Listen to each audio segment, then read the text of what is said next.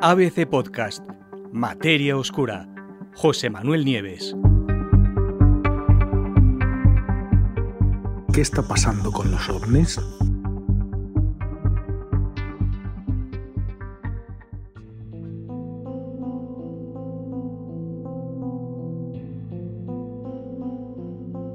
Estamos a finales de agosto y la verdad es que justamente al final de este mes eh, se van a juntar varias noticias, varias cosas importantes que tienen un, punto en común, que son de alguna manera noticias sobre ovnis, sobre posibles naves extraterrestres.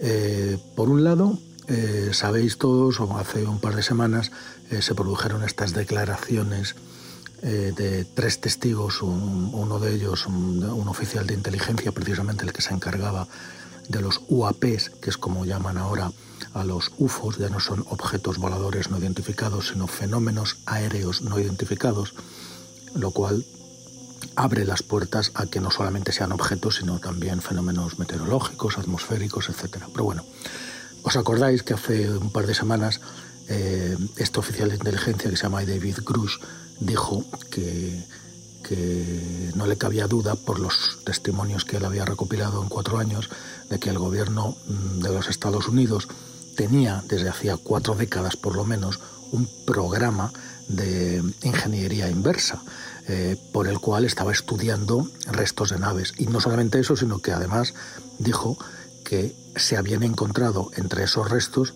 se habían encontrado, eh, las palabras que dijo fueron restos biológicos no humanos, cuando los congresistas le preguntaron si, se había producido algún contacto.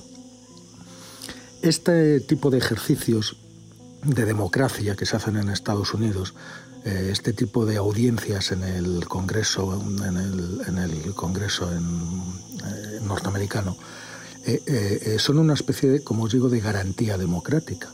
Cuando la opinión pública se pregunta o duda que el gobierno esté ocultando algo o no tenga claro algo de lo que está haciendo, se, monta una de estas sesiones sobre el tema que sea y los propios congresistas y senadores son los que organizan esas sesiones, los que eligen a los testigos que van a, citar para que comparezcan y, evidentemente además comparecen ante eh, bajo juramento, ¿no? Y en este caso el tema era si el gobierno norteamericano estaba o no ocultando algo sobre los ovnis. Bueno, estas declaraciones que todos conocéis hicieron muchísimo ruido y precisamente ahora, a final de agosto, sale el informe, la respuesta, digámoslo así, del gobierno a esta interpelación. Eh, estamos muy impacientes por saber qué es lo que dicen. Nos imaginamos que van a negarlo todo, pero lo interesante es que existe la posibilidad de que se vuelva a hacer una nueva audiencia en la que se entrevisten a las personas que directamente han tomado parte eh, en, esas investigaciones ocultas, en esas ingenierías inversas. ¿Cómo se hace eso? Bueno, el propio David Cruz, el oficial de inteligencia, que todo lo que dijo él no, no ha visto nada, sino que se basa en los testimonios de 40 personas que él, David Cruz, ha entrevistado a lo largo de los últimos cuatro años sobre este tema, ¿no? personas que estarían directamente implicadas en, estas, en estos organismos. Bueno, pues podría haber una nueva sesión parlamentaria en la que acudieran algunos de estos testigos, ¿no? Pero eso sí, esta vez no solamente con palabras, sino con alguna prueba, porque lo que nos sigue haciendo falta son pruebas. Hasta ahora no tenemos más que palabras y testimonios. Bueno, pues estamos ya en un punto en el que necesitamos pruebas. Eh, si os fijáis, todo esto es como una especie de segunda resurrección de los, del fenómeno ovni, ¿no? Eh, muy diferente de la que tuvo lugar en los años 70 y 80, ¿no? cuando estaba el clásico, no sé, teníamos el clásico testimonio del granjero de Arkansas que, había, que decía que le habían abducido a él y que le habían hecho todas las perrerías, en fin, cosas no serias. Ahora estamos hablando de gente muy formada, de pilotos. Los otros dos testigos de hace dos semanas eran dos pilotos de los aviones de combate de las Fuerzas Aéreas norteamericanas que habían protagonizado encuentros con objetos raros que volaban de formas muy raras. ¿no? Eh, sabéis que la NASA hace unos meses desclasificó algunos de esos vídeos y precisamente los pilotos protagonistas de esos vídeos son los que fueron al Congreso. Así que en esta segunda oleada parece, parece que por lo menos una parte de la Administración está dispuesta a llegar hasta el fondo de esta cuestión, cosa que me parece estupenda y sobre todo son testimonios de calidad. Y luego está la parte científica. Y en la parte científica eh, tenemos sobre todo a un investigador que es Aviloev. Recordáis, Aviloev eh, es el científico que dijo que Oumuamua era probablemente, era posible que fuera eh, una, una, carcasa o un resto, un fragmento de una nave extraterrestre.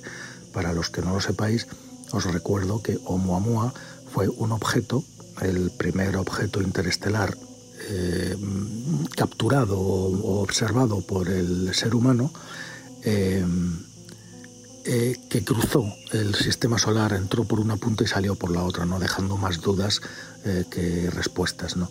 ¿Por qué?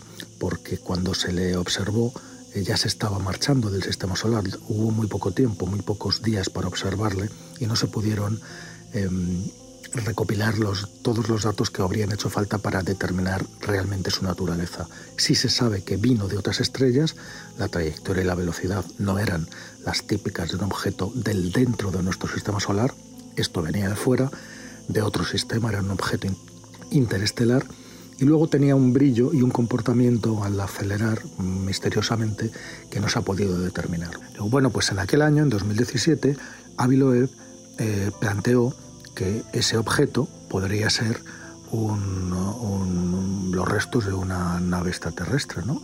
que atravesó eh, el sistema solar. Claro, él dice, igual que nuestras sondas Voyager, imaginaros que dentro de 5.000 años caen en algún planeta o pasan cerca de algún planeta habitado ¿no? y, lo, y lo ven, bueno, pues verían que es un resto de, de, de, una nave, de algo que está construido por una inteligencia. ¿no?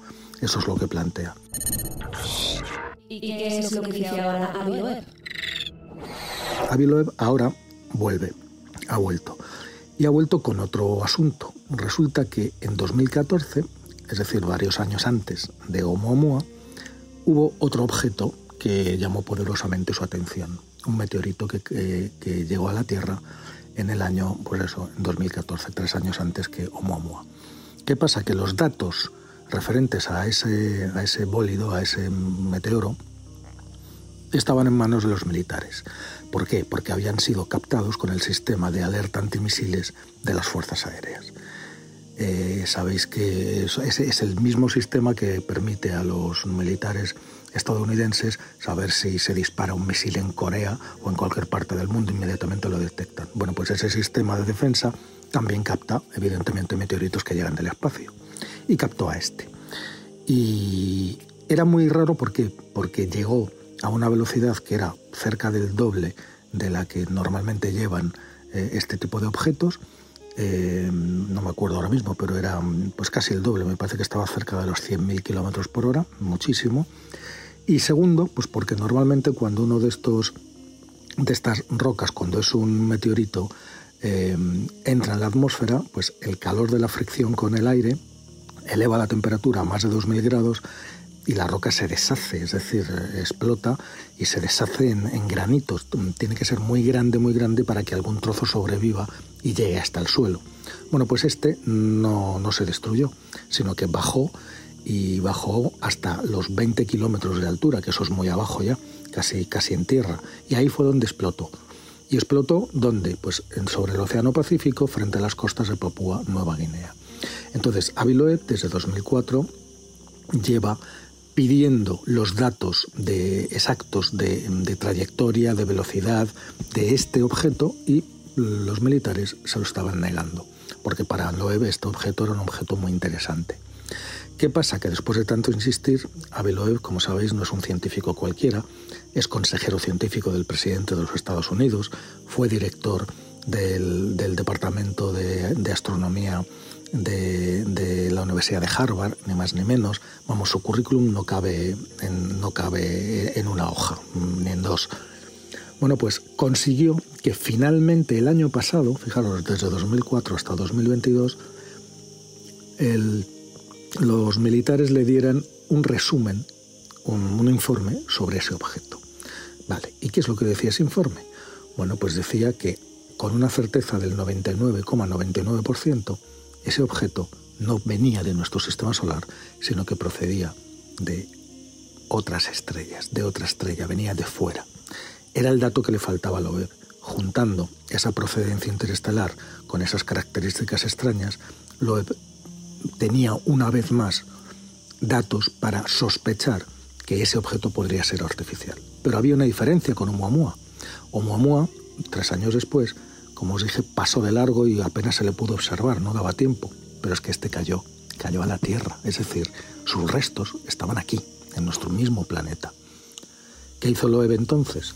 Eh, con todos los datos precisos de trayectoria, calculó el lugar eh, donde este eh, meteorito había estallado y según la dirección que llegaba, llegaba estableció una especie de reguero de unos 10 kilómetros de largo y unos 2 o 3 kilómetros de, ancho frente a las costas de Papúa Nueva Guinea en el Pacífico.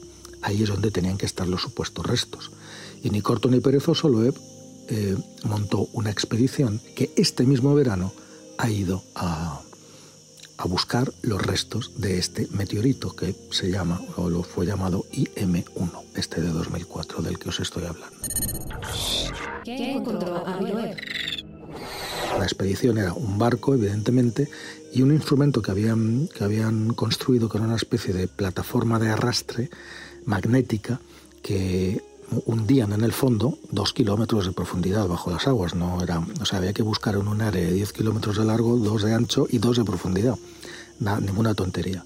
Entonces esta plataforma la arrastraban por el fondo y si había objetos metálicos, pues se quedaban pegados, entonces subían la plataforma y era como pescar, ¿no? Pues veían lo que había. Bueno, pues de todos eh, cuadricularon la zona de 10 kilómetros y fueron pues adelante y atrás, adelante y atrás, barriéndola. Al final, ¿qué encontraron? Pues sí que encontraron cosas. Encontraron hasta 600, 700 microesferas metálicas, microesferas de un milímetro o menos, es decir, redondas. Eh, el hecho de que sean redondas no significa que sean artificiales, porque, como os digo, explotó. El calor de la explosión funde lo que sea que esté cayendo y cuando se vuelve a enfriar, pues eh, adoptan estas formas redondas. Hacen lo mismo las cenizas de los volcanes los magmas de los volcanes, cuando son expulsados, eh, muchas veces se encuentran esférulas alrededor de los volcanes, pero son de roca. ¿no? Bueno, pues estas esférulas eran metálicas. Eran metálicas, eh, estaban magnetizadas, o sea, se quedaron pegadas al imán con el que las estaba pescando. Y un primer análisis indicaba que estaban hechas de acero y de níquel. Una aleación que no será la naturaleza, que aquí en la Tierra sí se conoce, se llama LS4, y que se utiliza pues, para cosas de aeronáutica y, mm, y cosas de tecnología muy puntera. Bueno, pero claro, eh, eh, enseguida Loeb, que publicó sus primeras conclusiones, em, em, empezó a recibir las críticas de todo el mundo. Pero bueno, ¿cómo puedes decir que eso ni siquiera sabes si esas esférulas son del meteorito realmente? Ni siquiera sabes si ese metal lo han adquirido después podían haber explotado y haber adquirido ese metal después aquí mismo en la Tierra por contaminación. O sea, hace falta un análisis muy, muy, muy sesudo y muy exhaustivo para poder decir lo que lo estaba sugiriendo. Ese análisis también está a punto de salir ahora, a finales de agosto. Con lo cual, a finales de agosto tenemos el informe de la NASA sobre las declaraciones explosivas de Gruch y de los otros dos pilotos de las Fuerzas Aéreas, eh, tenemos el estudio de Avi Loeb mm, sobre las esférulas que abren la posibilidad de que también sea un objeto eh, eh, artificial. Y también tenemos Loeb, evidentemente, aprovecha la ocasión y publica un libro sobre esta expedición al Pacífico donde cuenta absolutamente todas sus, sus peripecias y su aventura. Así que se han juntado, justamente para finales de este mes, se han juntado un montón de, de cosas interesantes con ese tema central de las posibles naves extraterrestres. ¿Qué opináis vosotros? Bueno, a mí lo que realmente me interesa de este tema es que por primera vez tenemos testimonios cualificados que dicen haber visto cosas raras, objetos raros en el cielo, como son los pilotos de, pilotos de combate, pilotos de aviones eh, de las Fuerzas Aéreas de los Estados Unidos, gente muy formada, ¿no? Eh, oficiales de inteligencia, como este David Grush, que es el que hizo las declaraciones más jugosas hace un par de semanas, y científicos de la talla del propio, del propio Loeb, que eh, es un científico pues, de pata negra, que tiene cientos y cientos de publicaciones. Es decir, me parece bueno que estos fenómenos por fin se aborden de una forma seria y profesional. Evidentemente hace falta pruebas, ya no queremos más testimonios, necesitamos, necesitamos, como os he dicho antes, pruebas. La hora de las palabras ha pasado, llega la hora de las pruebas. Y si las pruebas nos dicen que efectivamente ha habido naves aquí o han pasado naves por aquí, o incluso que hay algún gobierno que tiene fragmentos o tiene evidencia de naves o los tiene, las tiene en su poder estudiándolas, pues que se sepa, que se sepa, porque es algo que desde luego es digno de saberse.